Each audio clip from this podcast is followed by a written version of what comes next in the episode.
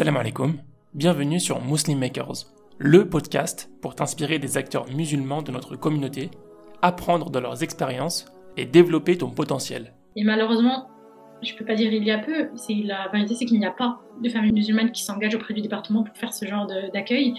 Et donc, euh, ils vont être accueillis par des familles euh, dites françaises, mais voilà, ils vont vouloir leur faire découvrir bah, le, le bœuf bourguignon, ils vont vouloir leur faire découvrir il compte quelque chose au niveau affectif. Moi, en tant que musulmane, j'ai toujours eu ce petit pincement au cœur de me dire, euh, mince quoi, ça aurait été bien si les musulmans qui puissent les accueillir, les emmener avec eux à la Jouma, ou qui puissent tout simplement les parler leur langue, parce qu'il y a beaucoup de Maghrébins ou de, ou de Syriens ou Libanais, par exemple, qui parlent l'arabe, donc euh, on peut se comprendre avec eux, ou, de, ou juste prier avec eux, juste voilà, sentir qu'il y a la communauté qui est présente en France et qui peut les soutenir. Tu peux suivre les dernières informations du podcast en t'abonnant à la newsletter, au compte Instagram Muslim Makers et en rejoignant le groupe Telegram. Tous les liens sont en description. Bonne écoute. Salam alaikum wa rahmatullah, Hafsa. Wa alaykoum salam wa rahmat. Comment vas-tu? Ça va, alhamdulillah, barakallahu J'espère que toi aussi ça va. Très bien, très bien. Bah, écoute, je suis très heureux de t'accueillir sur mon podcast Muslim Makers. Je sais plus comment j'avais trouvé ton profil sur LinkedIn quelque part et j'ai vu ton peut-être marqué psychologue ou, ou quelque chose comme ça ou psychiatre ou psychologue, je sais plus. Psychologue. En tout cas, je suis très heureux de t'accueillir et et Inch'Allah, j'espère que ça va bien se passer. Je pense que c'est des sujets que, que j'ai évoqués déjà dans le podcast, ce qui est psychologie, mais pas beaucoup. Et donc, mm. euh, et toi, tu, travailles dans un domaine assez spécifique de la psychologie, donc ça va être intéressant, je pense. Inch'Allah. Bah oui, merci à toi de, de m'avoir invité. C'est un podcast que j'écoute déjà depuis un moment, donc j'ai été honorée de, de pouvoir apporter ma pierre à l'édifice. Je te remercie. Bah alors, du coup, Hafsa, sans transition, je vais te proposer de te présenter rapidement, de nous dire un peu qui tu es, d'où tu viens, ce que tu fais où tu habites, etc. Donc, euh, je m'appelle Hafsa, j'habite actuellement à, Rennes en Bretagne et euh, je viens de Dijon en Bourgogne où j'ai fait toute ma licence de psychologie. Ensuite, j'ai été euh, à l'université de Caen pour continuer mon master en psychologie de l'éducation que j'ai obtenu en, en, 2020. Et actuellement, voilà, je travaille auprès des MNA, les mineurs non accompagnés, donc en protection de l'enfance, mais ça on y reviendra, on y reviendra tout à l'heure. En parallèle de ça, je suis étudiante euh, à plein temps, je dirais, en parallèle de mon emploi. Donc, je suis étudiante en sciences islamiques avec mhm. l'IESH de Château-Chinon, en l'occurrence, donc en Bourgogne aussi, et étudiante en trois types de formations différentes. Donc, je suis actuellement en train de me former en TCC, thérapie cognitivo-comportementale. Donc, c'est une technique de prise en charge qu'on va avoir euh, en psychologie.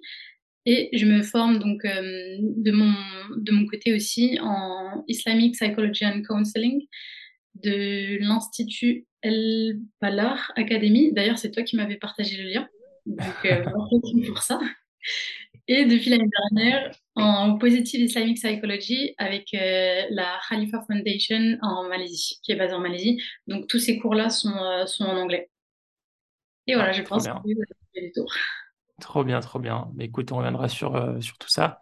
Tu es orienté psychologie, donc on l'a compris. Qu'est-ce qui t'a poussé à t'orienter vers cette voie-là?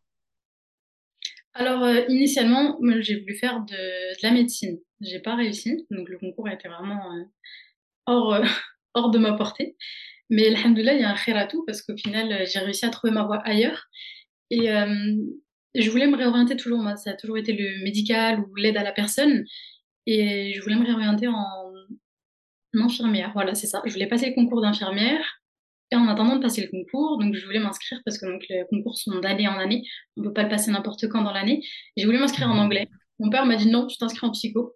Je savais même pas ce que c'était. Donc je me suis inscrite en psycho. Et voilà, donc des fois, il faut écouter les parents. Ils ont une connaissance qu'on n'a pas. Et donc voilà, j'ai fait ma première année de psychologie et au final, ça m'a tellement plu, j'ai tellement euh, accroché, j'ai trouvé ça tellement intéressant que j'ai même pas passé les concours euh, auxquels je m'étais déjà inscrite, mais voilà. Finalement, tes parents, ils t'ont orienté vers, enfin ton père t'a orienté vers la psychologie parce que euh, il connaissait un peu le domaine ou c'était un peu comme ça? Parce que c'est mieux que l'anglais peut-être pour lui. je pense que pour lui, c'est mieux que l'anglais. Et je pense aussi qu'il me cernait mieux que je pouvais me cerner moi-même à cet âge-là et euh, qu'il avait peut-être une idée de, de, ce qui me conviendrait le plus. Mon père, c'est toujours quelqu'un euh, qui a toujours mis les études voilà, avant tout. Il est lui-même doctorant en informatique, donc il avait une connaissance un petit peu du monde universitaire et euh, de sa fille, et donc de ce qui pourrait lui correspondre, je pense. Très bien. Tu continues tes études en psychologie. Ensuite, en psychologie, est-ce que tu as, plusieurs domaines de psychologie, j'imagine? Ça se passe comment? Oui, oui, bien sûr. Ben pour euh, pour l'anecdote, quand j'ai eu mon premier emploi du temps en psychologie, donc en licence 1, il y avait que ça psychologie clinique, psychologie différentielle, psychologie cognitive, psychologie du développement. Et moi qui n'avais aucune connaissance de ce qu'était la psychologie, je ne comprenais pas comment on allait passer autant d'heures à parler d'autant de choses différentes qui semblaient être la même chose. Et euh, j'imagine que c'est ça pour toutes les personnes qui ne connaissent pas la psycho. La psycho, c'est une grande, euh, c'est une grande matière, on va dire un peu comme les mathématiques. Et à l'intérieur, tout comme il y a plusieurs, euh, plusieurs spécialités en mathématiques, par, exemple, quelqu'un, j'imagine, hein, c'est mon point de vue, mais qui est mathématicien, n'étudie pas toutes les mathématiques. On se spécialise toujours dans un domaine particulier. C'est pareil avec la psychologie. Il va y avoir donc la psychologie du travail, euh, tout ce qui va être RH, tout ce qui va être accompagnement au burn-out, ce genre de choses. Je, je grossis vraiment le trait parce que voilà, c'est pas mes spécialités. J'ai pu les voir rapidement en licence. Il y a eu la psychologie, par exemple, euh, sociale. Donc, c'est de la psycho, tu sais, un peu euh, toutes les expériences qu'on peut voir sur YouTube. Oui, expérience sociale, les gens font ça, qu'est-ce qui se passe? Et eh ben ça, ça va être de la psychologie sociale. Il va y avoir la psychologie du développement, les différents stades de l'enfant, la psychologie clinique. Et ça, c'est la psycho que tout le monde a en tête avec euh, le divan et le professionnel qui est assis à côté, la personne couchée. C'est ça, la psychologie clinique. Ça va être l'accompagnement à la personne en un à un. Ouais, c'est ça, en one-to-one, dans le soin pour aller mieux. Mais voilà, c'est vraiment quelques domaines que j'ai pu donner, mais il y en a encore, euh, il y en a encore beaucoup d'autres. Et au bout d'un moment, on doit spécialiser, on doit choisir un domaine en particulier. C'est ça. En master, on, il n'y a pas de clinique, enfin, il n'y a pas de psychologie générale. C'est soit un master clinique, un master social, un master de neuro, neuropsychologie, un master, voilà, faut spécialiser. Et moi, je me suis spécialisée en psychologie de l'éducation. Donc c'est un master euh, qui était assez nouveau. J'étais seulement la deuxième euh, promotion à, à l'intégrer. Il y en a que deux ou trois en France, il me semble. La psychologie de l'éducation, c'est vraiment le carrefour entre la psychologie du développement, la psychologie clinique et la neuropsychologie. Donc c'est l'accompagnement de l'enfant et de l'adolescent dans euh, sur tous les versants cliniques en fait qu'il peut y avoir les maladies, par exemple les, les troubles neurodéveloppementaux, par exemple les troubles des apprentissages, mais aussi le lien aux parents, les troubles affectifs, toutes ces choses-là. D'accord. Et pourquoi tu as choisi ce domaine, cette spécialisation? Euh, Déjà par attachement euh, au public, j'ai toujours travaillé avec des enfants, adolescents. Quand j'étais encore mmh. euh, étudiante, j'étais j'étais moi-même, enfin en job étudiant, je faisais animatrice dans des colonies de vacances, à l'IESH de Château-Chinon d'ailleurs. C'est comme ça que je les ai connus au début. Et voilà, donc j'ai pu passer mon BAFA, j'ai pu faire des colos, j'ai pu faire des scouts musulmans, et j'ai toujours eu ce lien avec l'enfant et de l'adolescent. Donc je savais que je voulais travailler avec les enfants. Et euh, lorsqu'il a fallu choisir les masters, pour être tout à fait honnête, j'ai pas trop le choix. J'ai fait 12 demandes de master, c'est le seul qui m'a accepté. Donc encore une fois, tout. D'accord, très bien. Et en parallèle, tu avais, tu avais déjà commencé tes études euh, à l'UESH ou c'était plus tard? Non, non, non, j'avais déjà en tête de les faire, mais je voulais les... vraiment prendre le temps de, de me concentrer dessus. C'est pas juste 2-3 heures par semaine, c'est quand même un cursus qui est assez, assez complet, assez lourd. Donc je l'ai commencé dès que j'ai fini mes études en 2020. Ok. Pendant ce cursus-là, tu as eu l'occasion de faire des stages? Oui, bien sûr, oui, oui. Donc à partir de, de la L3, ça c'est un fonctionnement qui différencie selon les facultés. Il y a mhm. certaines universités qui autorisent des L3, d'autres qui privilégient les, stages, les stages uniquement en master. Moi j'ai eu l'occasion de faire euh, plusieurs euh, types de stages, mais toujours avec enfants, toujours avec enfants adolescents.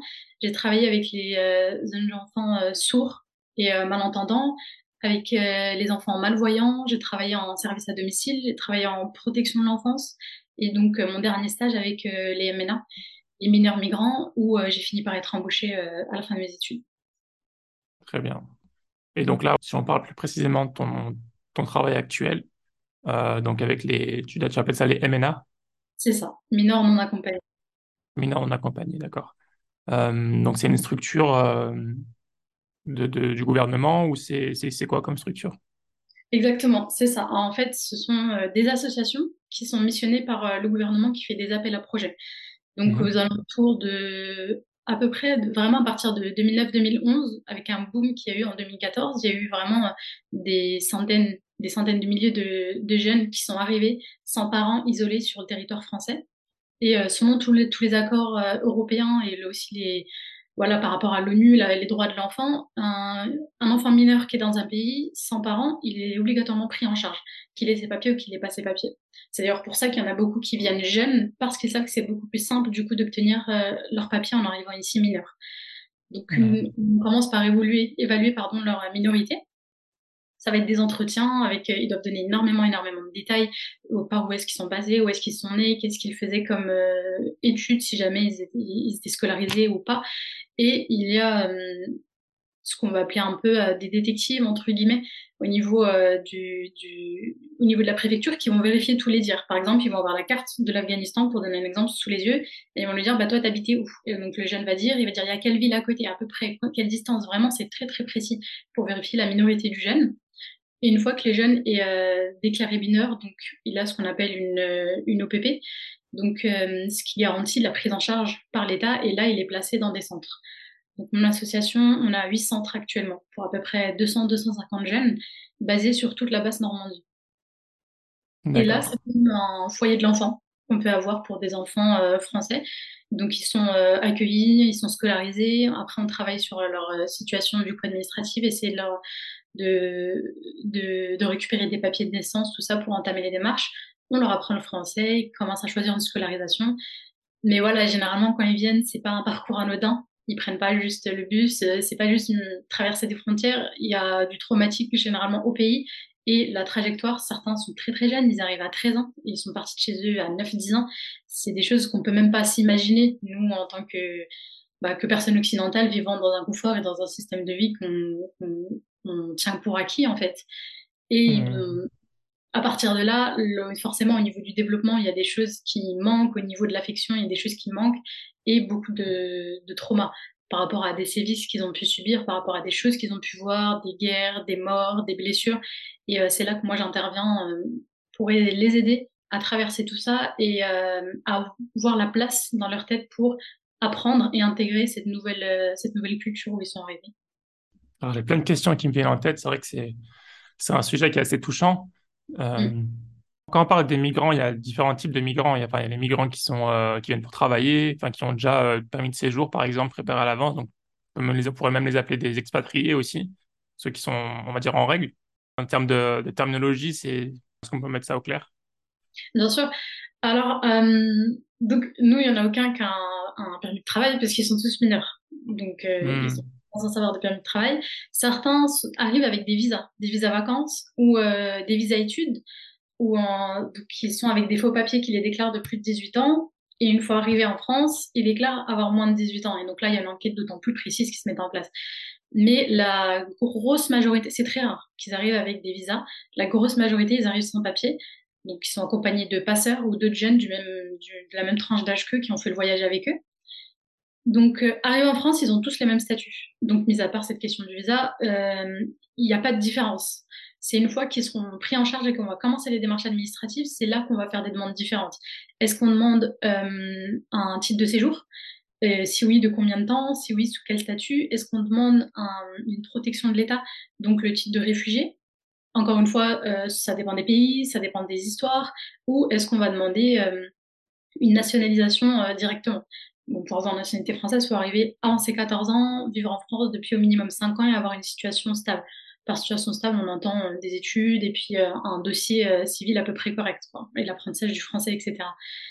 Et donc c'est là que la différence va s'opérer. Ceux qui vont obtenir une protection de l'État vont être reconnus comme réfugiés, donc fuyant, fuyant leur pays. Là encore, il y a différents, il y a différents types de réfugiés.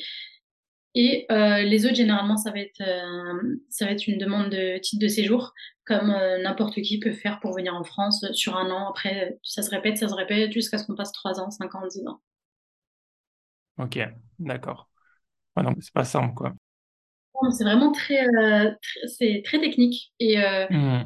des personnes qui possèdent déjà le passeport rouge, on n'y pense pas, mais euh, c'est vraiment très très très technique et très pointueux. Il y, a, il y a beaucoup de documents qui sont demandés et quand on, enfin, quand on a fui un pays comme la Syrie, on n'a pas pris le temps de prendre euh, tous ces titres de naissance plus euh, le dernier acte que voilà tous les papiers que la mairie peut nous donner ici facilement. C'est beaucoup plus difficile de les obtenir dans leur cas. Mais je reviens, tu as pu me dire, pour certains, ça va être plus euh, la situation économique. Et là, oui, par contre, on va avoir des jeunes qui vont arriver pour des situations économiques. Ça va être le cas des jeunes qui viennent du Maghreb généralement et un petit peu euh, d'Afrique subsaharienne. Il va y avoir ceux qui vont fuir une guerre, ceux qui vont fuir une euh, situation violente pour eux. Par exemple, pour donner quelques exemples, ça va être voilà une mère décédée, un père qui s'est remarié, une belle-mère maltraitante avec eux.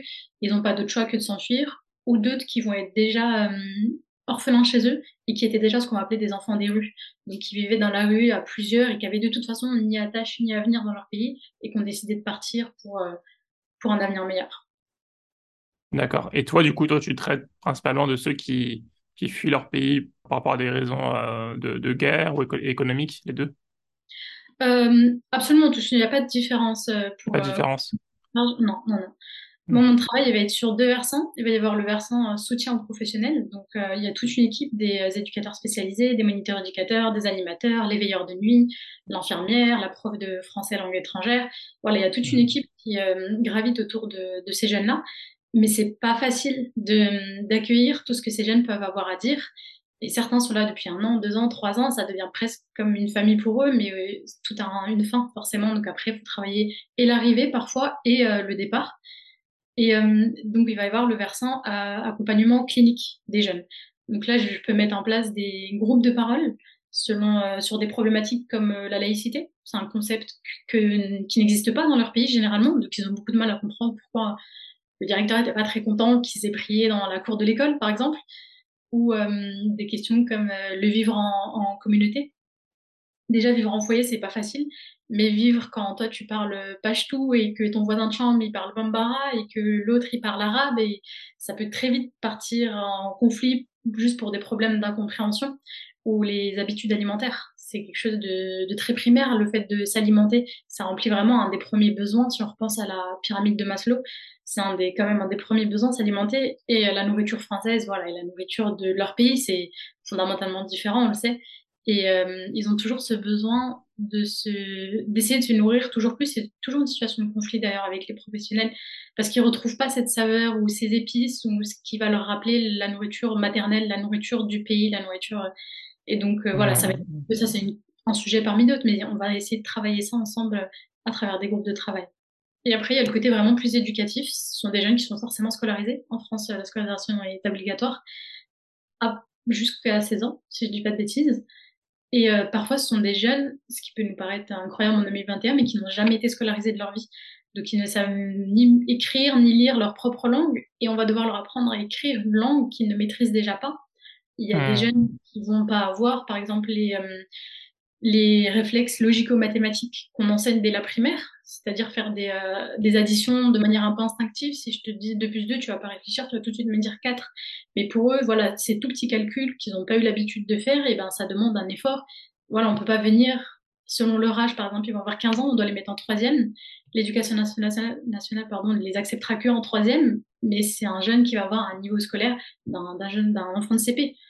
Et donc, il y a des décalages comme ça qui vont se mettre en place entre leur, euh, niveau intellectuel, leur âge et leur maturité, parce que parfois, ils ont au contraire 17, presque 18 ans, et on les met en troisième ou en seconde. Et voilà, un jeune de 15 ans et un jeune de 17 ans qui a traversé tout ce qu'il a traversé, ils n'ont pas la même façon de voir les choses, ils n'ont pas la même façon.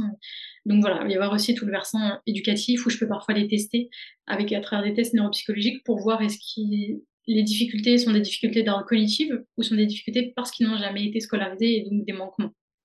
C'est un, panel un peu de mes activités. Et du coup, et, ces personnes-là, est-ce qu'elles ont au final, euh, parce qu'il y a un si grand décalage, tu, on se demande comment est-ce qu'on peut rattraper tout ça? Et en plus, il y a tous les problèmes autour des papiers. Après, une fois qu'ils deviennent majeurs, c'est une autre question, qu'est-ce qui leur arrive? Euh, Est-ce qu'ils, du coup, ils ont un avenir en France? Est-ce qu'ils peuvent rattraper leur, euh, leur retard scolaire? Est-ce qu'ils ont des chances de, bah, de, pouvoir travailler ici et de pouvoir faire ce qu'ils avaient envie de faire au départ Oui, est-ce qu'ils ont un avenir en France euh, Oui, et puis les... enfin, notre travail le prouve. En sortant, généralement, il y en a la grande majorité a soit un apprentissage, donc un revenu d'argent fixe, avec généralement des papiers qu'on a réussi à leur, euh, à leur faire obtenir. C'est jamais des papiers de plus de, de 10 ans pour les plus chanceux, mais généralement c'est d'une année, une année, une année. En sortant de chez nous, on leur donne des armes et il leur reste encore beaucoup de chemin avant d'arriver à une situation vraiment stable en France. Mais, euh, mais rattraper euh, leur retard, par exemple, euh, face à l'éducation, parfois on n'a juste pas le temps de s'occuper de ça parce que, comme tu as dit, arriver 18 ans, 18 ans c'est majeur. Soit on fait une demande de contrat jeune majeur, donc c'est un contrat que n'importe quel enfant pris en charge par l'État peut faire la demande pour pousser jusqu'au maximum 21 ans. Mais généralement, ils donnent 6 mois, 6 mois, 6 mois, avec des objectifs très précis. Et là, il faut qu'on ait une situation administrative stable, il faut qu'on ait euh, pu trouver une solution pour lui, sinon malheureusement, c'est ce qu'on va appeler une, euh, une OQTF, obligation de quitter le territoire français. Et euh, ça, malheureusement, ça arrive. Des jeunes qui sont chez nous depuis 2-3 ans, qui sont installés, qui ont appris la langue et euh, à qui on demande de quitter le territoire français parce qu'on estime que leurs papiers ne sont pas vrais et que donc on ne peut pas leur faire de titre de séjour ou d'autorisation de rester sur le territoire français. Et mmh. là, tous les apprentissages basiques, généralement, on va les sauter pour les mettre, pour les rentrer directement dans du professionnalisant. Choisis un métier, on va t'accompagner, on essaie de trouver un tuteur de stage ou d'apprentissage qui comprend leur situation et qui, euh, et qui accepte de s'engager dans, dans l'accompagnement d'un jeune comme ça. Et voilà, il va apprendre le français à travers, euh, bah, par exemple, si on prend l'électricité, à travers le, le vocabulaire euh, en lien avec l'électricité, il va apprendre le français à travers euh, les choses qu'il a besoin de savoir pour les outils, les ordres, le français commun. Mais on va pas s'attarder sur l'histoire de France, on va pas s'attarder sur la grammaire, la conjugaison. Voilà, on va prendre le strict qu'il ait les outils pour pouvoir se débrouiller en sortant de, en sortant de chez nous. Et ce qui est parfois dommage, parce qu'il peut y avoir des jeunes avec des, capacités euh, incroyables. Certains sont arrivés extrêmement, euh, extrêmement cultivés, qui ont fait beaucoup, beaucoup d'études, mais de par leur, euh, situation administrative, par exemple, arrivent à 17 ans, on n'a pas le temps de les inscrire dans un lycée pour qu'ils terminent leur bac, pour qu'en plus ils puissent entrer, par exemple, à l'université. On a certains qui poussent jusqu'au BTS, et c'est déjà vraiment une prouesse dans, leur, dans leurs conditions. Mais euh, ça fait un peu mal au cœur quand on voit des jeunes qui ont vraiment les capacités d'aller parfois même jusqu'en médecine, mais euh, ça sera beaucoup plus difficile à, mettre en place dans le, dans le, concret au vu de leur situation euh, administrative. Mmh. Et en termes de, de croyances, puisqu'il y a beaucoup de personnes qui viennent d'Afrique, tout ça, j'imagine qu'il y a beaucoup de musulmans. En proportion, tu sais, c'est combien? Oh, je dirais bien. En tout cas, sur mon association, on est sur 98% euh, de, musulmans. C'est vraiment 98% Ah oui, oui, oui. On a des centres qui sont 100% où il y a uniquement des musulmans. J'ai pu rencontrer sur les 250 euh, peut-être 4-5 euh, chrétiens, un ou deux bouddhistes, et, et ça s'arrêtait là. Et c'est ce qui est d'autant plus, d'autant plus touchant, de travailler avec ce public-là, euh, ils viennent d'Afrique. Euh, en fait, voilà, ça suit la situation géopolitique mondiale. Donc, il y a quelques années, la grande majorité, c'était pour des raisons économiques qui venaient justement d'Afrique noire, qui venaient de, qui venaient du, du Maghreb. Là, la population qu'on accueille, commence vraiment à changer. On a une écrasante majorité maintenant d'Afghans, de, Pakistanais, de Bangladesh, de Syriens. On va avoir aussi euh, des Égyptiens. On va avoir aussi tout ce qui va être la Somalie, tout ce qui va être L'Europe de l'Est aussi. On peut avoir des Albanais, on peut avoir euh, des Roumains. Euh, voilà, c'est quand même euh, assez varié, mais on reste sur les continents proches de nous. On a une fois un Japonais, mais il est pas resté longtemps. il est parti très rapidement. Mais voilà, ça va être autour ce qui, ce qui se place autour de nous. L'Europe de l'Est, un petit peu en, en Eurasie, et puis l'Orient, le Maghreb et l'Afrique. Ouais, c'est impressionnant. Et du, et, du coup, euh, toi, quand ils te voient, enfin, tu portes le voile, ils, voient rapidement que tu es musulmane. Est-ce que ça fait quelque chose, euh, ça change quelque chose pour eux?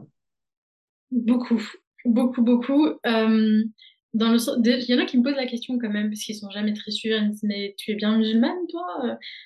Certains pensaient qu'il n'y avait pas de musulmans en France.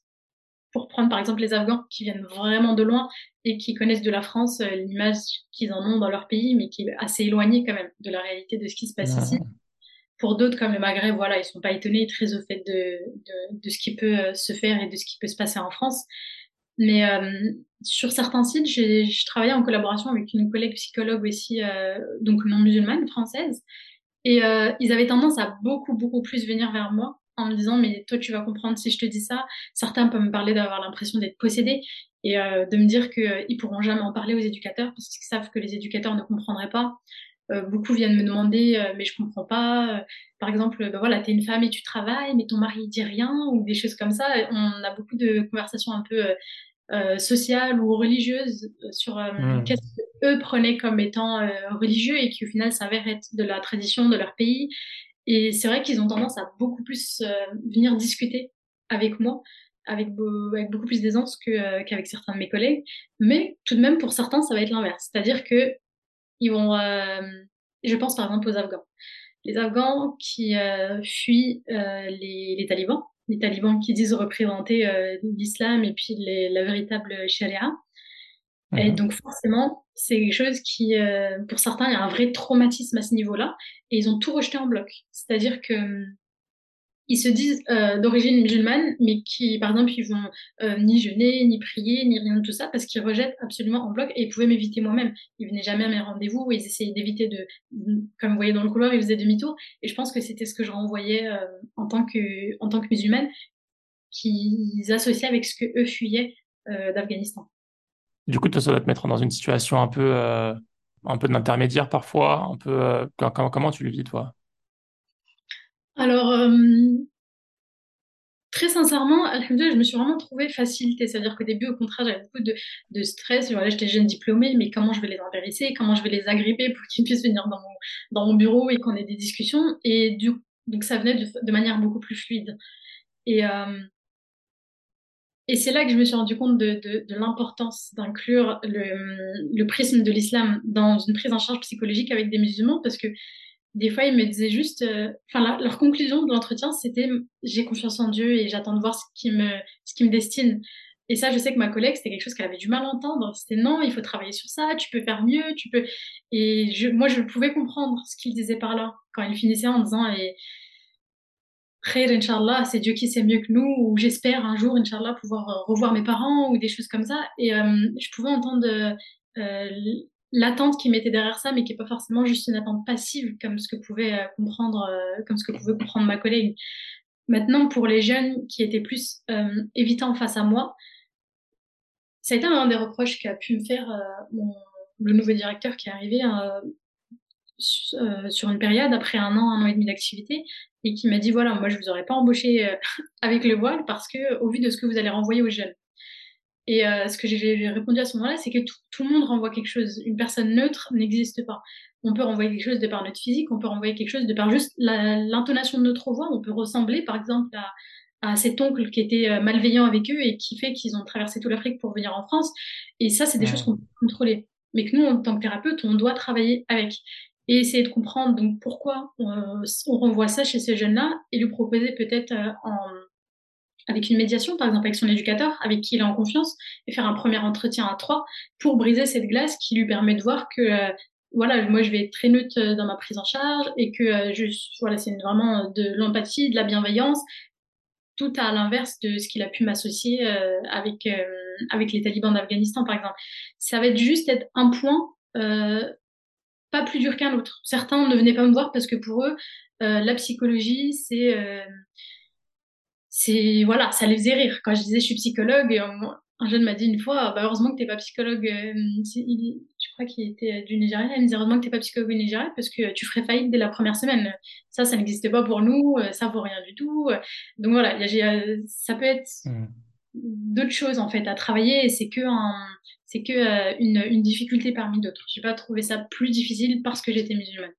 Et pour toi, c'est quoi les, les, gros challenges en fait que tu vois dans ton, dans ton métier, dans ce métier-là? Euh, le, tu veux dire en tant que psychologue musulmane en France ou en tant que psychologue avec les MNA J'ai envie de dire les deux, mais peut-être que tu fais bien de séparer le, les sujets, ouais. Euh, ouais, ouais, je sépare, je sépare vraiment les sujets parce que chaque public va avoir ses difficultés. Travailler avec euh, les personnes, par exemple les personnes autistes, c'est une difficulté parce que voilà, dans le cas d'autisme lourd, d'autisme lourd, pardon, on peut pas forcément communiquer avec eux. Donc, nous les psychologues, notre le premier outil c'est quand même la parole. Comment travailler avec quelqu'un avec qui tu ne peux pas tu ne peux pas communiquer. Donc voilà, c'est pour ça que je précise vraiment euh, psychologue avec les MNA ou euh, psychologue en France en tant que musulmane. Je pense que le plus le plus compliqué avec les en étant psychologue avec les MNA, c'est que euh, en toute honnêteté, j'ai un peu perdu foi en l'humanité en commençant à travailler là-bas. Parce qu'en recueillant leur mmh. parcours de vie, je me disais c'est pas possible en 2020 de traiter comme ça des enfants. Et c'était des, voilà, c'est des choses qui sont vraiment, vraiment inimaginables. Sincèrement, c'était pas des, c'est des choses qu'on voit dans des films. On se dit, euh, bah non, c'est pour ajouter de l'empathie, pour qu'on pense euh, à l'acteur, pour qu'on s'identifie au personnage. Mais là, c'est de la vraie vie. C'est des jeunes qui sont en face de toi, qui te disent, on m'a fait ci, on m'a fait ça. Et généralement, ils sont passés par des pays musulmans. Quand on voit les jeunes d'Afrique Nord qui passent par la Libye et comment ils sont traités en Libye, c'est quand même, euh, ouais, c'est, c'est, c'est juste effarant. Et, euh, c'est vraiment voilà ce qui m'a fait perdre foi euh, en l'humanité. Et, par rapport à la Libye, du coup, tu penses, tu penses à quoi? C'est vrai que j'entends souvent parler de l'esclavage là-bas. Est-ce que tu penses à, tu fais référence à ça ou à autre chose? Oui, oui, c'est exactement ça. En Libye, euh, en Libye, ce qui se passe, donc, c'est qu'il y a beaucoup de d'Africains migrants qui passent par ces pays-là. Donc déjà, non seulement les, euh, le, le, prix pour passer de la Libye ensuite jusqu'en Europe est, est phénoménal. Et il y a énormément, énormément d'arnaques. Ce sont des personnes, du coup, qui sont vulnérables. Et euh, les, enfin, ils en profitent beaucoup, beaucoup. Ils leur confisquent leur passeport, ils leur prennent tout leur argent. Et il y a beaucoup cette notion de, d'esclavage qui est mise en place. C'est vraiment par, euh, on a tous vu, je pense, des vidéos passées sur les réseaux. Ces vidéos horribles, on voit des gens dans des, voilà, dans, dans des cages avec, euh, ils ont des maîtres, en fait. Et ça, quand on le voit aux infos, c'est horrible. Mais c'est quelque chose qui se passe dans le monde. Mais quand c'est un jeune qui est en face de nous, enfin, pour donner un, j'ai toujours cet exemple marquant et ça m'est arrivé dès le premier mois de mon arrivée et franchement, ça a été, euh, enfin, je te laisserai juger si tu veux le garder ou pas parce que j'ai pas envie de faire d'un sensationnalisme, mais euh, c'est un jeune en fait, euh, donc on l'a accueilli dans un état physique très faible. il a été pris en charge petit à petit. Quand il a commencé à, être scolarisé, à sortir, on s'est rendu compte qu'en fait il bipait dans les magasins et on comprenait pas pourquoi. Et donc en fait, ce qui se passe, c'est que l'infirmière elle a pu le recevoir et en plus d'avoir énormément de cicatrices sur tout le corps, que nous, on n'a pas vu, ça, ça restait bien sûr dans le domaine médical, mais en fait, c'est un jeune qui, euh, qui avait essayé de s'enfuir de son maître libyen, qui l'avait rattrapé et qui l'a crucifié littéralement à des planches en l'enroulant de fils barbelés. Et en fait, c'est des petits, les petits bouts des épines de ces fils barbelés qui étaient restés dans ses blessures et la peau a cicatrisé au-dessus. Et en fait, c'est pour ça qu'il bipait dans les magasins. Donc, on est à un niveau d'horreur en fait qui est vraiment c'est ce que je t'ai dit on se dit ça existe ça peut pas exister dans ce on peut pas faire ça à un enfant. Et c'était un jeune de de 16 ans donc qui est passé par là qui est resté en Libye deux ans donc il est arrivé il en avait 14 et on se dit humainement comment tu peux faire ça à un enfant de 14 ans? 14 ans c'est quand même le collège et voilà c'est un ça a été des, des passages au début ça a été très dur à avaler tout ça et rentrer le soir avec ça et euh, Surtout que voilà, nous on a ce côté vraiment communautaire et on se dit bah voilà, c'est nos frères et sœurs en islam. Et repartir en se disant oui, mais ceux qui font ça, c'est aussi nos frères et sœurs en islam. Il y avait un peu cette ambivalence avec laquelle j'avais du mal à me positionner euh, au début, mmh. concernant notamment, euh, enfin les, jeunes filles, c'est encore autre chose. Elles sont, euh, elles sont très peu, très très très peu à être accueillies en France parce que le, le, voyage est beaucoup trop dangereux, beaucoup trop dangereux pour elles. Mais il y en a quand même quelques-unes et généralement euh, c'est encore un autre niveau de difficulté face à ces jeunes filles-là. On est bien sûr sur malheureusement sur de la prostitution, on est sur de la voilà de, de, de, la maltraitance, on est sur de la mise en esclavage, on est sur euh, on a une jeune fille de 15 ans qui est euh, venue nous voir et enfin quand lorsqu'on l'a accueillie, elle a pu nous dire parce qu'après il faut expliquer pourquoi on arrive en France, donc ils sont obligés de parler de, de leur parcours. Elle a pu évoquer voilà qu'elle avait été mise dans un réseau de prostitution en Espagne, et euh, qu'elle avait dû, s'était, qu'elle avait dû se faire avorter trois fois d'affilée par son euh, gérant ou je sais pas comment comment on appelle ça. Et enfin c'est des choses que tu entends et c'est très très très euh, très violent. Il y a vraiment énormément énormément de, de violence dans leur parcours et ce qui fait que la vie sur site peut parfois être explosive parce que si on prend autant de jeunes avec des parcours aussi difficiles et forcément ils ont des idées assez arrêtées rapidement. Par exemple, un jeune qui est passé par la Libye, il va avoir beaucoup de mal à faire confiance aux euh, jeunes euh, égyptiens ou aux jeunes maghrébins qui vont être dans le même site que lui. Et euh, ça peut très vite exploser, partir en bagarre générale, ça s'est vu plusieurs fois, pour des questions de, bananes. Il a pris deux bananes pour le dessert alors que c'était qu'une, et, et c'est parti en bagarre. Et là, on revoit vraiment, on passe vraiment d'une ambiance un petit peu de de, de de vacances où ils sont tous en train de manger ensemble, ils rigolent, chacun, chacun leur table, chacun leur groupe, et d'une seconde à l'autre, on voit vraiment leur instinct de survie qui remonte Et, euh, et là, on se rend compte, c'est là qu'on se rappelle, en fait, parce qu'on oublie rapidement quand on travaille avec ces jeunes-là. C'est là qu'on se rappelle par quoi ils sont passés. Et là, ça va être explosion de violence, mais de la violence qui, nous, paraît euh, euh, intolérable en France. Mais, euh, mais en fait, on, on, ne peut pas imaginer, on peut que imaginer justement par quoi ils sont passés et les, les, ce qu'ils ont dû développer comme compétences pour se protéger et pour se, pour arriver jusqu'ici, en fait. Et ces gamins ont une résilience, mais incroyable. On a tout à apprendre d'eux. On a vraiment tout à apprendre d'eux. Alors qu'arriver en France, c'est pas forcément plus simple. Comme j'ai pu t'expliquer, voilà, tout le parcours qui est mis en place, c'est sûr qu'ils sont accueillis, mais euh, ils sont toujours dans cet entre-deux. Je vais rester, je vais pas rester, je sais pas. Au final, je suis toujours pas stabilisée. Puis j'ai la famille qui est encore là-bas. J'entends des nouvelles de la famille. Elles sont pas forcément bonnes. Et à côté de ça, on demande d'apprendre des tables de multiplication, mais je sais même pas de quoi ils parlent. Donc voilà, c'est vraiment, euh, c'est vraiment pas facile. Pour ces jeunes-là, c'est vraiment, vraiment pas facile. Et euh, je sais que c'est à l'opposé du profil qu'on peut dépeindre d'eux dans les médias. Mmh. Quand on entend, quand, voilà, quand on entend des, des, des, politiques qui peuvent se permettre de dire des choses comme euh, les, les, mineurs migrants sont tous des violeurs ou des choses comme ça, voilà, c'est dit hein, sur, les, sur les plateaux télé, eux ils l'entendent. Et, euh, et, ils doivent vivre avec ça. Et au final, bah, leur, leur estime d'eux-mêmes, leur ego, leur fierté, elle en, elle en prend un coup. Déjà de venir dans un autre pays et de dépendre entièrement de ce pays, c'est déjà difficile pour certains. Donc rajouter à ça, euh, non, c'est vraiment une problématique extrêmement complexe que euh, la prise en charge des mmh. Quand on sait maintenant, enfin, on a commencé à avoir un peu de recul sur la, enfin, je pense, hein, sur la psychologie chez les enfants et les impacts que une petite chose peut, peut mmh. avoir sur le reste de la vie. Par exemple, un, parent maltraitant ou un, un, parent qui manque, rien que ça, ça, peut, ça a des effets désastreux sur l'éducation, sur le, sur le, bien-être euh, mental d'un enfant qui, qui, grandit. Alors là, quand tu me parles, les exemples que tu m'as donnés, j'imagine même pas les, les séquelles qu'il qui doit avoir. C'est... Je ne peux même pas comprendre, en fait. Je sais même pas comment, comment tu peux faire pour les aider, en fait, ces personnes, pour les comprendre, pour avoir de l'empathie. Bah, parfois, on, on, a vite l'impression de, de, de, pédaler dans la semoule on a vite l'impression que tous nos efforts, enfin, certaines situations, quand elles sont, certains arrivent par exemple avec des troubles psychiatriques développés.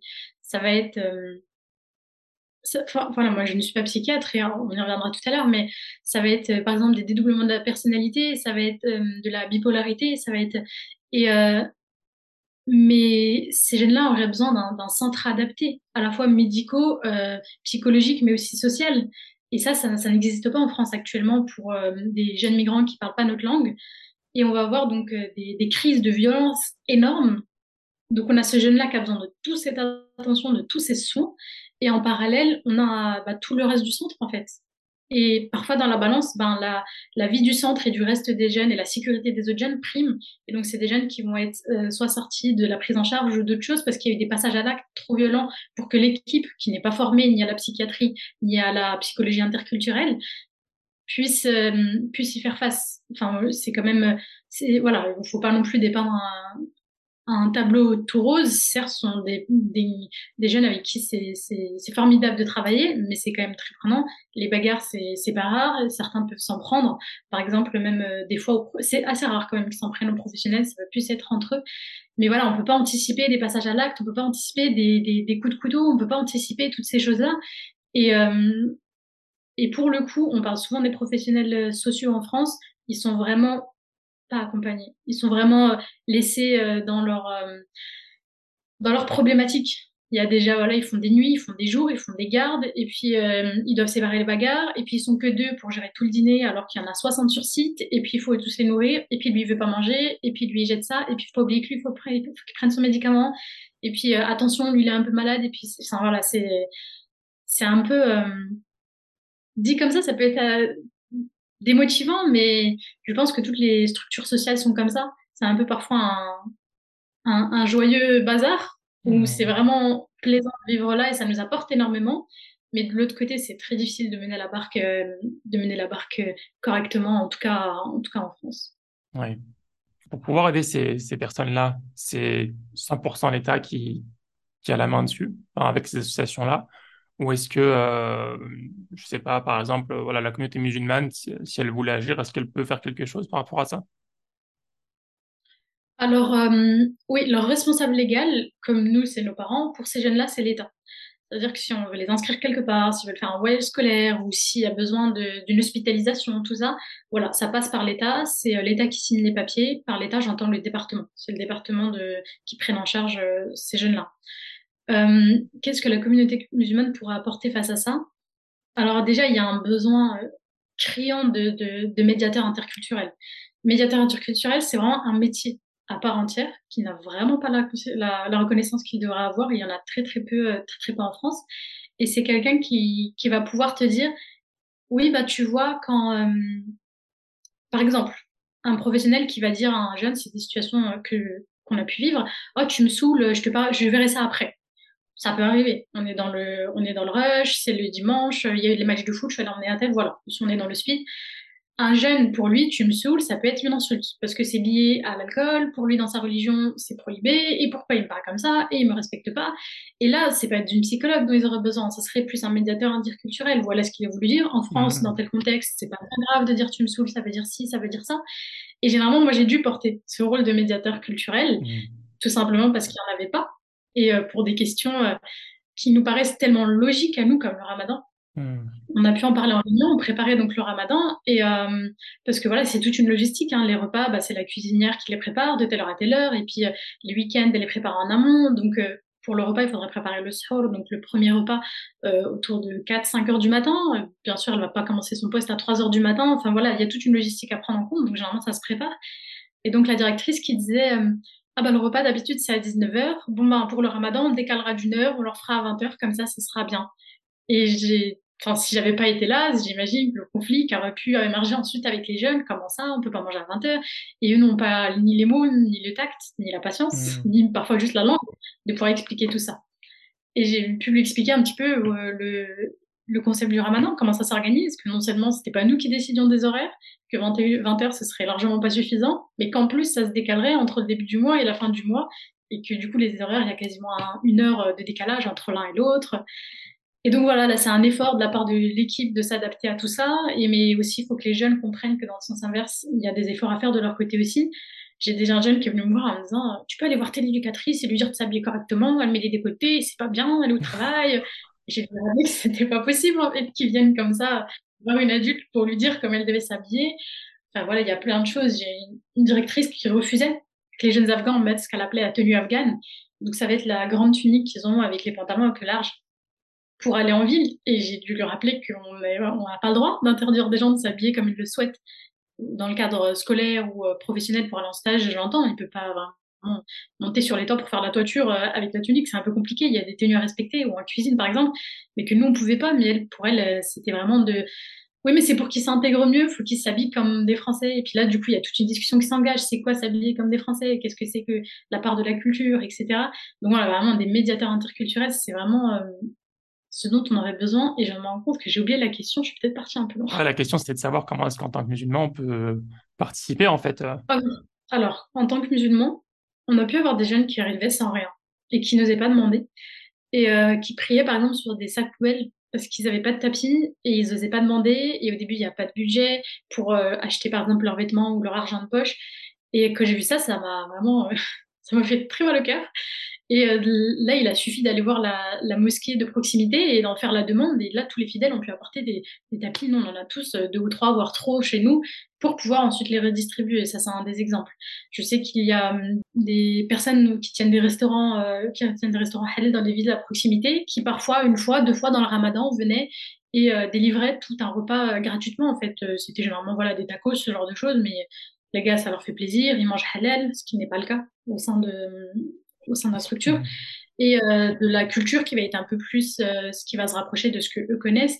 Et voilà, ça leur faisait vraiment plaisir. Être par de petites actions comme ça que euh, qui remarquaient qu'il y avait une communauté musulmane en France et qui pouvaient peut-être s'appuyer sur eux. Ou on a eu un, jeune qui est décédé dans, dans un accident il y a un an et demi de ça maintenant.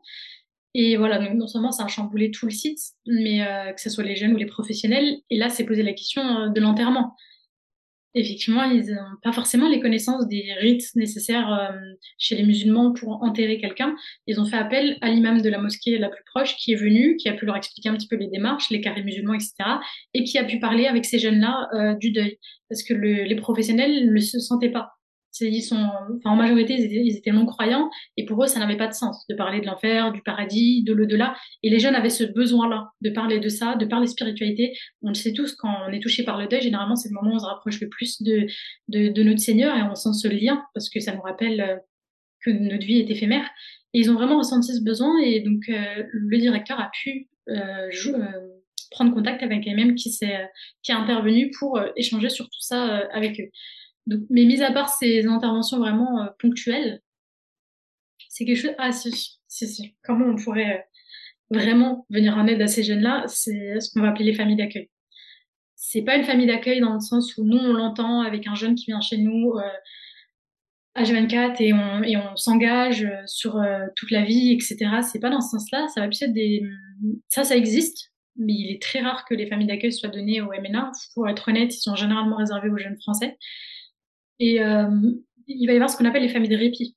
Ça va être des familles qui vont volontairement vouloir les accueillir sur les week-ends, euh, sur parfois les vacances scolaires. C'est vraiment selon les, les, possibilités de la famille. Ça peut être qu'une semaine, ils peuvent l'emmener un mois, ça peut être quelques jours, ça peut être pour que le jeune se trouve en immersion dans une famille euh, où on va seulement parler le français, on va s'intéresser que à lui, contrairement au centre où voilà, il est au milieu des 30 voire 60 autres jeunes.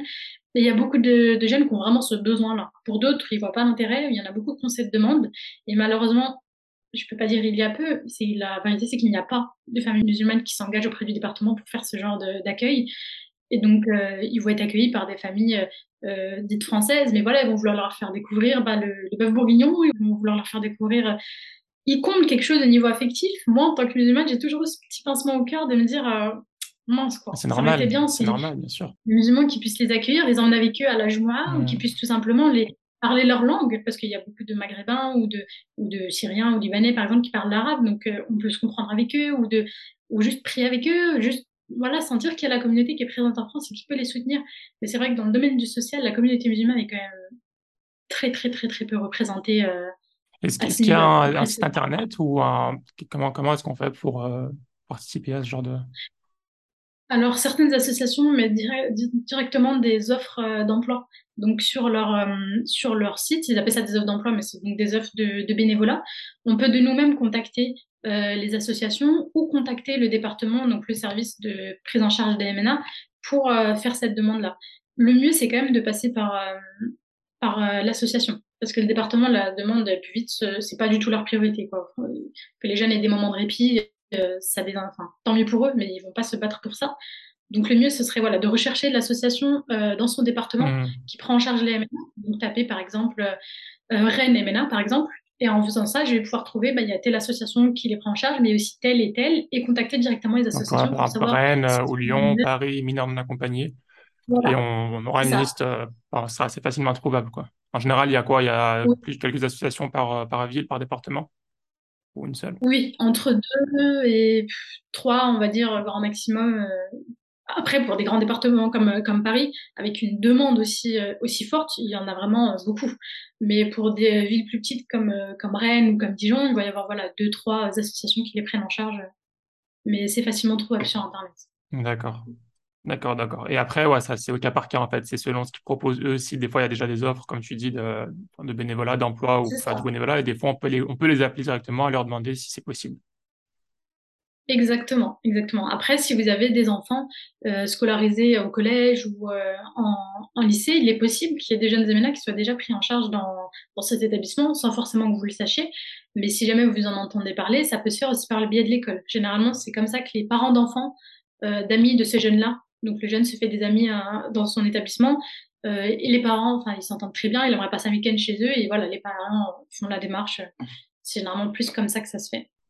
Quand tu me dis que la plupart des personnes qui se proposent sont, enfin, sont musulmanes et que tu as 97-98% de la population, en tout cas dans ton département, je sais pas dans le reste, mais sûrement qu'on doit être dans des choses pas très loin, c'est presque un devoir pour nous d'aller les aider, c'est vrai.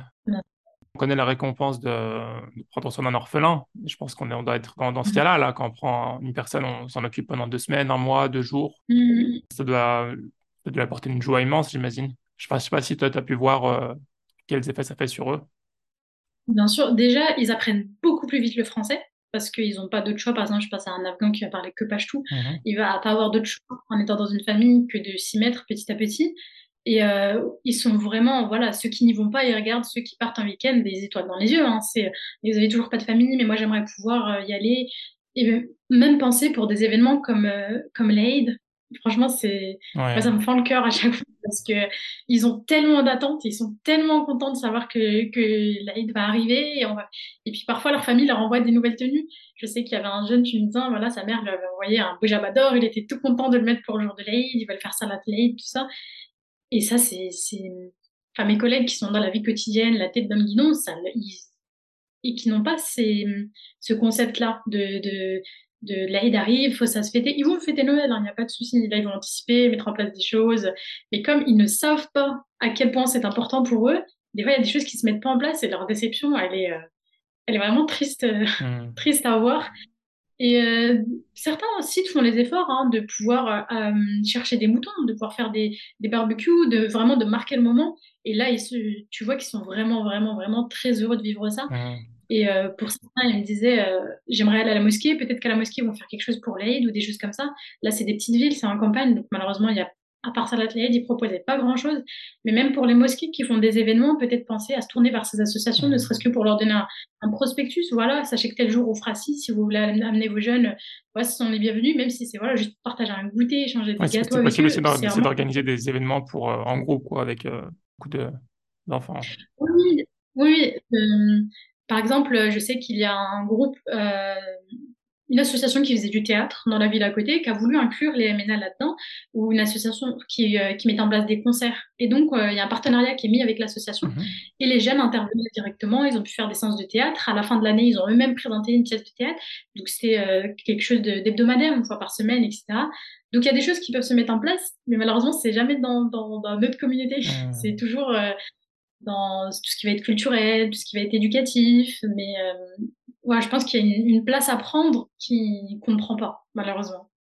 Je pense que chez les musulmans, il y a quand même cette empathie, enfin, de pouvoir aider d'autres musulmans. Donc, je pense qu'il y a surtout un problème de délivrer l'information avant tout. Exactement. Oui, oui, ça va. J'en ai bien conscience. Avant, avant de travailler là-dedans, c'était euh, quelque chose que je ne connaissais pas du tout. Mais euh, ça, je sais pas, c'est un peu comme si c'était en parallèle de, de la société, mis à part la scolarisation. on ne le voit pas tant que ça finalement. On sait pas, euh, quand on marche dans la rue, on peut pas savoir qui est un minant accompagné. Euh. C'est ça, c'est ça, c'est ça. Bah écoute, merci beaucoup pour ton partage euh, très touchant et, je pense que voilà, ça va en inspirer plus d'un à, à, faire l'effort. Parce que je pense qu'il y en a beaucoup qui sont intéressés. J'ai déjà entendu plusieurs fois des, des musulmans parler de qui aimeraient bien, tu vois, adopter ou ce genre de choses, tu vois. C'est des choses qui sont dans la tête des, de certains musulmans en tout cas. Et je pense que ça peut être, mm. voilà, c'est difficile d'adopter euh, en France. Mais en tout cas, là, là, de ce dont je me parle, là, c'est, ça reste une solution, on va dire, euh, intermédiaire et qui peut apporter beaucoup de bonheur et de joie et, surtout préserver aussi, préserver le, euh, le, le din et préserver leur, leur confiance en eux et puis leur rappeler un peu que voilà, les, musulmans sont là et qu'on peut les aider, etc. Euh, je sais pas mm. quand est-ce que j'avais vu ça. J'avais vu en Angleterre. Je sais pas s'ils sont mieux organisés par rapport à ça ou non, mais en tout cas, j'avais vu un article sur voilà, il y avait certains mineurs, tu vois, qui allaient être euh, adoptés et, euh, ils allaient être adoptés par des non-musulmans. C'était des musulmans les mineurs. Et il y avait eu quelque chose de gros qui s'était organisé par des musulmans pour faire en sorte que ces mineurs-là soient adoptés par des musulmans, pour qu'ils soient pris en charge par des musulmans en particulier, pour qu'ils soient protégés dans leur religion, etc. Et je pense que c'est un, mm. bon mindset à avoir. Et je pense qu'en France, c'est assez compliqué d'aller jusque-là.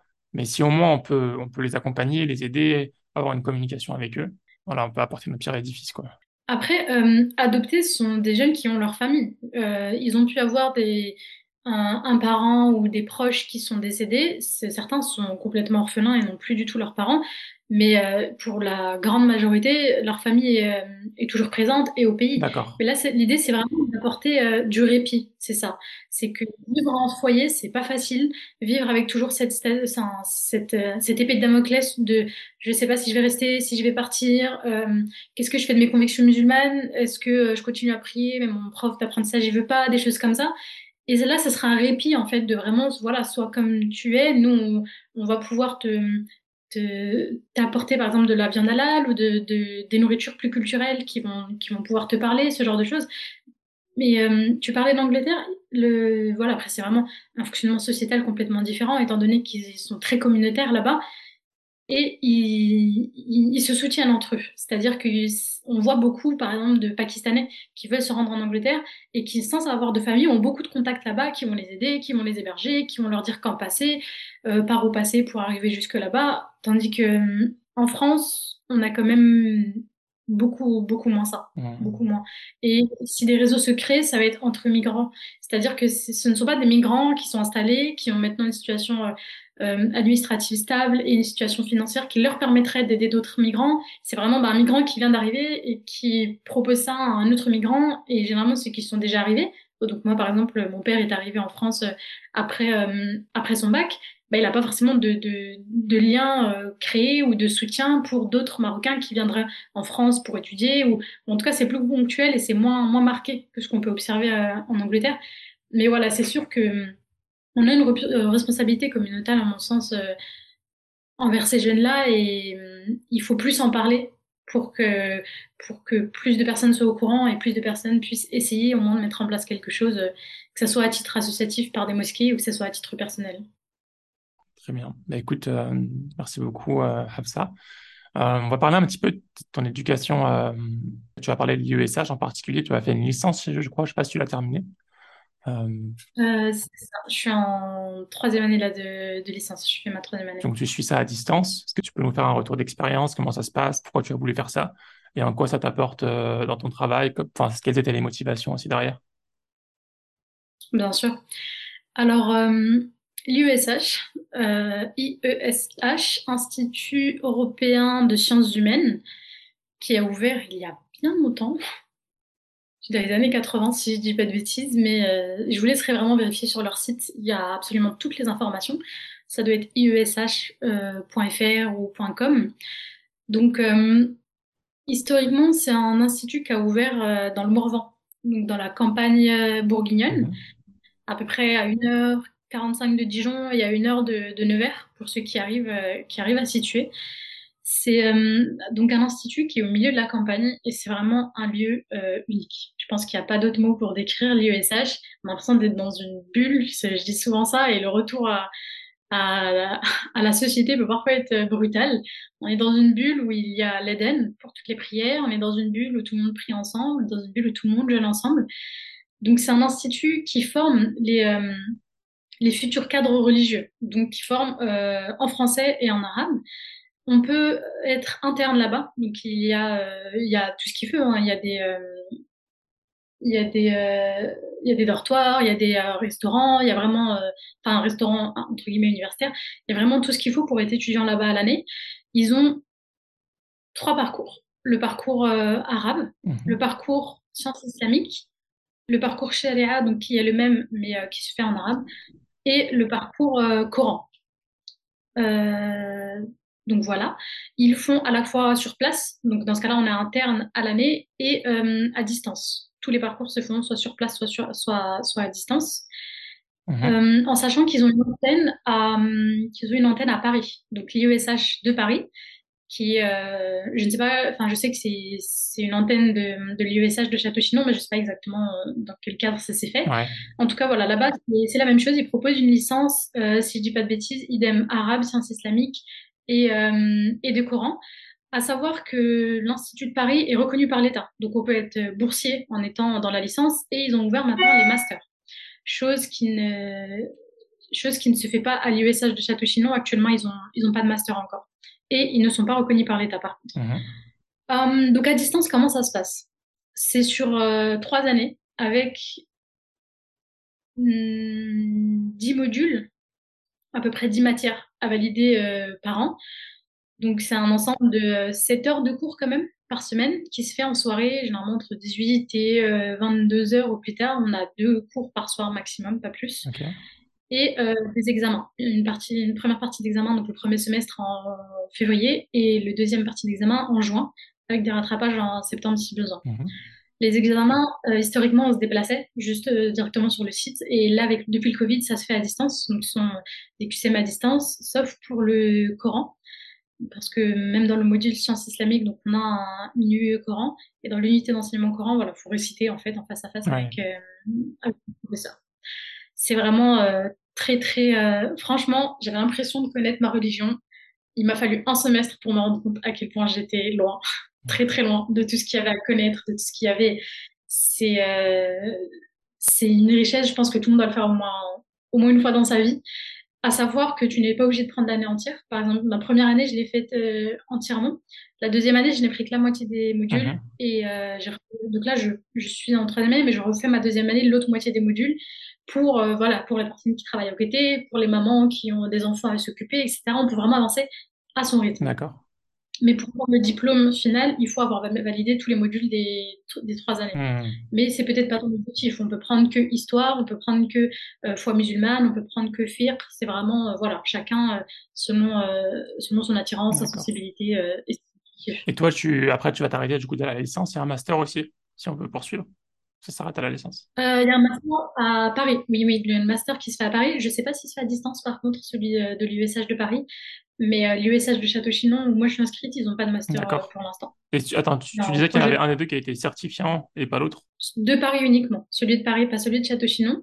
Euh, celui de Paris, donc il est reconnu par l'État, donc tu, peux faire, je sais pas, une licence d'arabe, et ensuite de rentrer en master, master MEF, si on dit encore ça, pour de, professeur des, des, écoles, par exemple, professeur au lycée ou professeur au collège. Ça, c'est possible parce que la licence euh, de l'USH de Paris est reconnue par l'État. Et donc, on peut toucher la bourse du Crous, on peut avoir un logement, etc. etc. C'est le même contenu ou c'est différent? Je te dirais que c'est à peu près le même, mais je ne peux pas en mettre certaines parce qu'il y a bien une raison pour laquelle euh, l'USH sinon n'est pas reconnue elle. Mais je, voilà, je ne suis pas vraiment dans, dans toutes ces, euh, tous ces détails-là. D'accord. Et hum, par rapport à l'étude à distance, euh, il y a tout l'aspect en fait euh, communication, l'aspect social et tout que, tu n'as pas évidemment. Enfin, c'est le, gros le gros manque. Est-ce que tu, le ressens beaucoup Est-ce que ça, te manque vraiment quand tu quand tu apprends ou pas tant que ça au final? Um, Il y a le voilà le côté groupe existe quand même parce que euh, donc tous les cours se font par Zoom en direct tous les soirs avec des enregistrements pour les personnes qui, euh, qui ne seront pas en capacité d'y assister. L'enregistrement est valable toute l'année, mais une fois qu'on a fini l'année, euh, le lien n'est plus, euh, n'est plus valide. Et il y a des groupes Telegram, des groupes WhatsApp qui se font ensuite par, par promotion. Il y a beaucoup d'entraide, il y a beaucoup de révisions en commun. On se fait ensuite des zooms juste par, par étudiant sans euh, l'intervention d'un professeur, juste pour réviser ensemble. Il y a vraiment un, côté. Les personnes qui s'inscrivent sont généralement trop, très volontaires, très motivées, et voilà, ça se ressent dans, ça se ressent dans les groupes d'accompagnement. Les enseignants sont, sont disponibles. Euh, ils ont des, euh, ils ont des, ce que j'appellerais des, des, astreintes, voilà, des heures. Par, euh, enfin, par exemple, le mardi de 10h à midi, tel enseignant est disponible. On peut soit faire un zoom en, en individuel avec lui, soit envoyer un mail ou appeler pour poser toutes nos questions. Donc, c'est sûr que ça n'a pas le côté extrêmement communautaire qu'on peut avoir en allant là-bas, mais ils organisent chaque année un séminaire de trois jours pour l'ensemble des étudiants où euh, il y a plein de conférences sur, euh, sur ces thèmes-là et euh, la remise de diplôme du coup pour les troisième années. Donc voilà, c'est un peu le, moyen de clôturer quand même l'année en se voyant en se mmh. voyant en physique. Et à la fin, à la fin de cette licence, est-ce qu'on a certaines habilités? Enfin, je sais qu'il y en a beaucoup de personnes qui sortent de Château-Chinon qui deviennent imams par la suite. Est-ce que c'est suffisant, l'éducation que tu as là-bas pour, pour pouvoir être prédicateur ou pouvoir te répondre à des questions juridiques, ce genre de choses? Plus que ça, je dirais même qu'elle est, euh, qu'elle est indispensable. Elle est réellement indispensable. Euh, moi, mon père est, euh, est, directeur de mosquée depuis que je suis toute petite, donc j'ai baigné dans ça. Et j'avais l'impression de savoir. Et hmm. avant de faire la première, la première année, j'avais l'impression de savoir. Je me suis rendu compte à quel point je ne savais rien. Tu t'es dit la première année, tu vas rien apprendre, c'est l'alphabet. Oui, c'est ça. Voilà, j'ai eu vraiment l'ego de me dire euh, bah oui bah ça on sait déjà etc bah je suis arrivée voilà ça ça rentrait un blanc on se dit tout de suite euh, bon bien sûr le Coran chacun et ses apprentissages. Euh, il n'y a pas d'apprentissage de l'arabe dans le dans le cursus sciences islamiques en français. Mais on va reprendre l'histoire vraiment bah, déjà de la sira du prophète Mohammed mais aussi tout ce qui s'est passé après l'évolution des différents groupes religieux les liens qu'il va y avoir géopolitique entre ces différents groupes. On va avoir bien sûr les quatre écoles principales de filtres, mais aussi les autres, parce qu'il n'y en a pas que, enfin, ce sont les quatre majoritaires, mais il y en a d'autres. On va voir euh, la, les hadiths, mais on a toute une matière qui s'appelle science du hadith, c'est-à-dire qu'avant même d'étudier les hadiths, on étudie comment les hadiths ont été étudiés et mis en place. Et c'est des choses apprend, on se dit, mais c'est incroyable ce qui a pu être mis en place. Après, faut, faut être réaliste. Hein. C'est pas en trois ans qu'on va absolument assimiler et, gérer du bout des doigts toutes ces matières. Mmh, mmh. Mais c'est, je trouve que c'est vraiment une, voilà, c'est vraiment une base de savoir que, eh ben oui, les malikites ne vont pas faire les ablutions comme vont le faire les les chaféites, par exemple. Et ça, c'est des questions un peu un peu bateau, on pourrait se dire insignifiantes, mais quand à la mosquée on voit que certaines personnes peuvent se, se disputer sur euh, il n'a pas fait ses ablutions correctement, mais si c'est possible ou des choses comme ça, c'est quand même important d'avoir cette ouverture d'esprit et de savoir que non, tout le monde ne fait pas de la même façon, ça fait pas quelqu'un plus musulman ou moins musulman qu'un autre. Et euh, ce qui est intéressant vraiment aussi avec cette spécialité, c'est que notre euh, le responsable de master, donc qui est aussi l'enseignant principal, Monsef Zenati, il est il s'inscrit vraiment dans la, politique moderne française. C'est-à-dire qu'on va avoir des discussions sur des questions qui nous touchent nous en tant que Français. Et que si on posait la question en chouillure, par exemple, d'Arabie Saoudite, par exemple, est-ce qu'on peut enlever le voile pour travailler? On ne peut pas répondre de la même façon euh, si on habite en Arabie Saoudite où il n'y aurait aucune raison qu'on enlève notre voile pour travailler, que si on habite en France, où on peut être par exemple bah, une, mère célibataire qui doit travailler, qui ne trouve pas de travail avec son voile parce qu'elle n'a pas la qualification, etc., etc., etc. Et il nous apprend vraiment à voir chaque situation euh, dans sa globalité, avec euh, voilà des, des, points à vérifier avant de venir dire euh, halal haram, ceci, cela. Bien sûr, il y a des choses haram où il n'y a pas de il n'y a pas de discussion mais on apprend aussi cet esprit critique et cet esprit de réflexion, de réflexion à, à placer dans notre contexte actuel en France. Ouais, super intéressant, c'est passionnant. Et du coup, vu que tu fais les études islamiques et voilà, tu as, pris ton métier euh, de psychologue, est-ce que tu essayes de lier un peu les deux? Il y a cette thématique de psychologie islamique qui, qui commence à se répandre un petit peu, pas trop en France, mais dans les pays anglo-saxons. Donc, est-ce que toi, tu suis ça un petit peu? Exactement. Alors, ça a toujours été une grande question parce qu'ayant été formé en France, il y a cette euh, traditionnelle séparation de la religion et des sciences qui nous paraissent vraiment, euh, qui nous sont transmises comme étant euh, antinomiques. J'ai toujours eu cette volonté de l'inclure dans ma pratique. C'était un peu flou, comme tu dis, pas du tout, voire très très peu de ressources. Et c'est initialement pour ça que j'ai commencé donc la, licence de sciences islamiques. Je disais, je peux pas prendre en charge des musulmans sans savoir ce que dit l'islam sur des questions qui pourraient me poser. Par exemple, pour une femme qui viendrait me voir parce que euh, dans sa relation euh, conjugale, ça se passe très mal et elle envisage le divorce, euh, pour le bien-être de ma propre balance dans le delà, j'aimerais déjà savoir ce qui est autorisé ou non, ce qui est encouragé ou non euh, dans le cadre du mariage, dans le cadre du divorce, et avoir toutes ces clés avant d'aller parler avec euh, mon propre euh, mon propre neuf en fait mon propre ego aux gens en donnant des conseils que j'aurais peut-être du mal à assumer plus tard. Donc ça c'était la première euh, la première volonté et je me suis rapidement rendu compte que c'était pas la même chose c'est-à-dire qu'apprendre du fiqh c'est très bien et on apprend beaucoup de choses mais comment l'intégrer vraiment à la spiritualité à la spiritualité et donc à la psychologie j'ai eu beaucoup plus de mal. Donc j'ai commencé à faire des recherches. En France, il n'y a quasiment rien. En tout cas, quand j'avais commencé, il n'y avait rien du tout. Et j'ai pu euh, chercher un peu ailleurs et dans, dans le monde euh, anglo-saxon notamment. C'est là que j'ai découvert la positive Islamic Psychology ou juste euh, l'islamic psychology, euh, l'islamic counseling. Donc euh, toutes ces choses-là sont qui ont quand même le vent de poupe dans les pays anglo-saxons, mais aussi dans les pays musulmans asiatiques, donc l'Indonésie, la Malaisie, toutes ces choses-là, mais qui sont très inexistants en fait dans dans la pratique des euh, des musulmans de des psychologues musulmanes occidentales.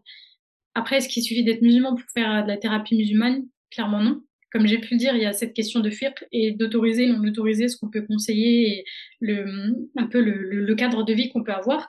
Mais pour intégrer vraiment euh, la spiritualité musulmane à la psychologie, c'était une autre paire de manches. C'est pour ça que j'ai euh, que je me suis rajouté donc les deux autres euh, formations dont on a parlé au début, au début du podcast.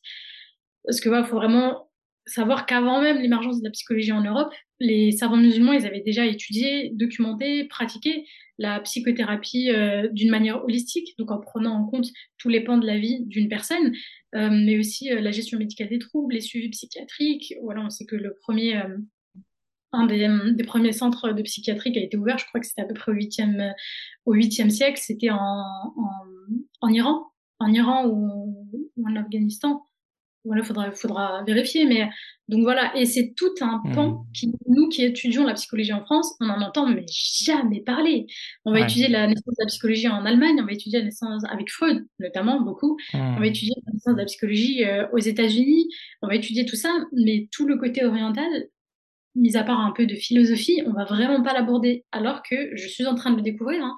il y a énormément, énormément, énormément de choses à apprendre, à, à transmettre, à pratiquer.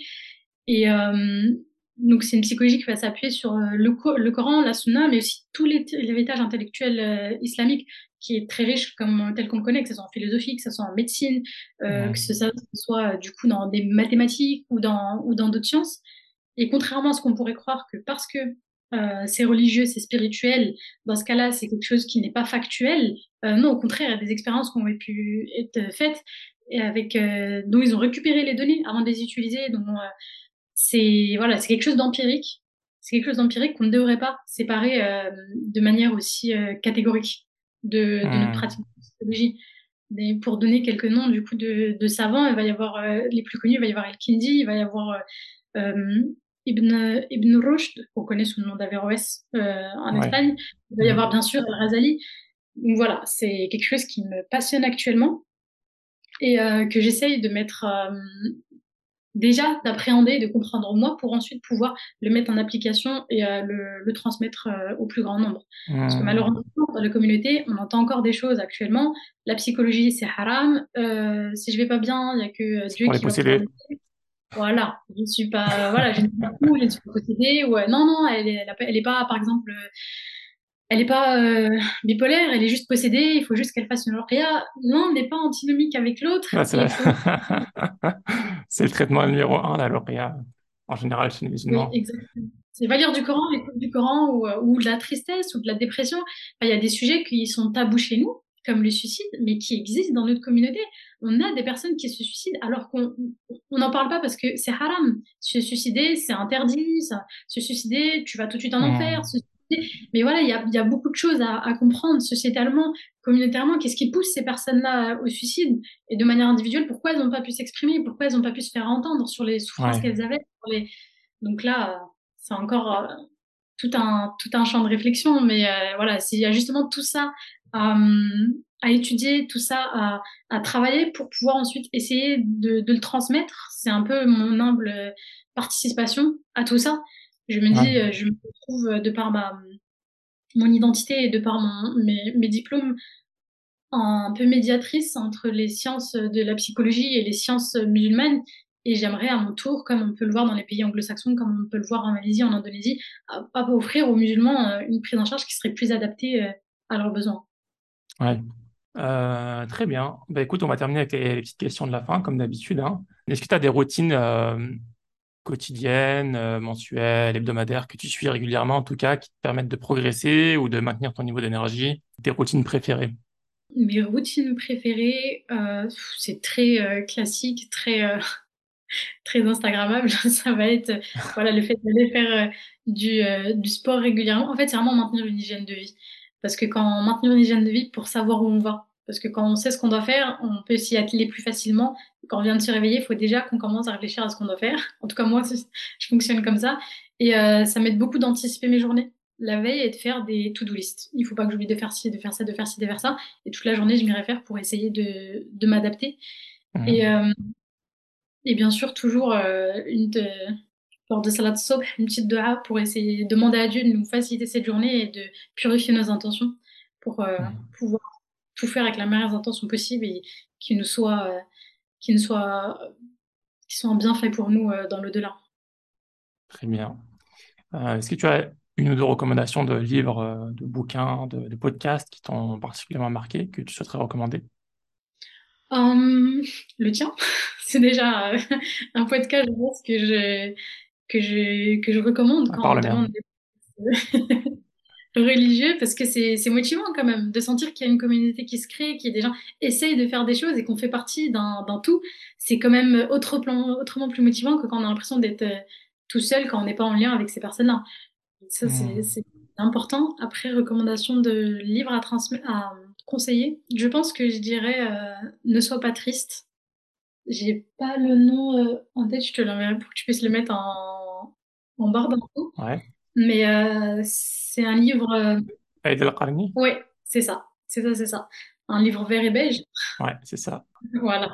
C'est un livre qui, je pense, peut être euh, un bienfait pour tout le monde. C'est pas le, c'est pas un roman, c'est pas un grand livre avec des chapitres. C'est vraiment des petites, des petites notes, des petites, des petits rappels, des petites histoires et des, des transmissions qui sont faites qu'on peut lire ponctuellement, une page au hasard, et qui parfois, quand on va mal, ben, peuvent nous parler et euh, nous rassurer dans notre lien à Dieu, nous rassurer dans le fait qu'on n'est pas seul et euh, remettre un peu en, dans le contexte euh, tout ce qui se passe, tout ce qui se passe dans notre vie. Très bien. Écoute, je mettrai ça en description. Et enfin, dernière question, si un auditeur ou une auditrice souhaite te contacter, tu as une question à te poser par rapport à son orientation ou à autre chose, un sujet dont on a discuté, est-ce que c'est possible? Et si oui, comment? Bien sûr, euh, le plus simple, ce serait de me retrouver à travers mon Instagram. Donc, euh, c'est euh, hafsa.psychologue, tout simplement. Donc, Hafsa, H-A-F-S-A. C'est un Instagram que je viens d'ouvrir euh, très, bah, il y a trois jours, tout simplement. Dans, En vue de, du podcast? Déjà, oui, parce que je m'étais dit peut-être que des personnes seraient intéressées pour me contacter, donc ça me paraissait plus simple de passer par là. Et euh, ce qui m'a poussé aussi à voilà essayer de, de, de mettre en place euh, des, des, des partages. Voilà, je- mon but c'est vraiment de faire de la partage, de la vulgarisation, de la psychologie, comme je dis depuis tout à l'heure, en lien avec la spiritualité musulmane, et euh, mais aussi sur les études de psycho en France pour euh, des personnes qui seraient intéressées, etc. Tu as créé le, le- le compte il y a trois jours et tu as déjà plus de 1000 followers? Waouh. Je l'avais créé il y a deux ans. J'ai paniqué, je l'ai supprimé, mais je l'avais vraiment désactivé, on ne le trouvait plus. Et je pensais l'avoir perdu. Et quand je l'ai recréé a trois jours, ben, en fait, il est revenu euh, comme... euh, mais il dort depuis deux ans, en fait. Donc, euh, il y a trois jours, j'étais à 800. Et puis, donc là, alhamdoulilah, il y a déjà 200 D'accord. personnes qui nous ont rejoints. Euh, C'est par rapport à tes contacts ou tu penses ou le mot psychologue ou... Je pense très sincèrement que la thématique de la psychologie musulmane intéresse énormément les gens. On voit qu'il y a une demande folle. Et euh, ça me met un peu l'impression, mais je vais essayer de pouvoir transmettre un petit peu à mon échelle. Et de toute façon, euh, enfin, progresser en même temps que vous, hein, comme j'ai pu dire, je suis encore dans toutes ces formations-là. Et essayer de, le vulgariser au, plus grand nombre, Inch'Allah, pour, euh, pour travailler. Après, j'ai d'autres projets plus éloignés, mais on va commencer, on va commencer par le commencement. Très bien, tu as gagné un follower, la Muslim Makers. Nickel. Bah écoute, Hafsa, je te remercie beaucoup pour ton partage d'expérience, ton retour. C'était très touchant, comme je disais tout à l'heure, surtout la partie euh, avec les, les migrants non accompagnés, là, les mineurs non accompagnés, pardon. Et euh, bah aussi ton, ton retour d'expérience par rapport à, à ton éducation chez l'USH, Château-Sinon. Je mettrai tout ça en description, tous les liens pour ceux qui sont intéressés, Inch'Allah. Euh, mais écoute, je te souhaite de, de pouvoir réussir. À l'avenir, toi, tu aimerais, je crois qu'on en avait déjà parlé, tu voudrais ouvrir ton cabinet, hein. Peut-être pas maintenant, mais Oui, à l'avenir, ton objectif, c'est d'ouvrir ton propre cabinet, c'est ça? Oui, c'est ça, c'est ça.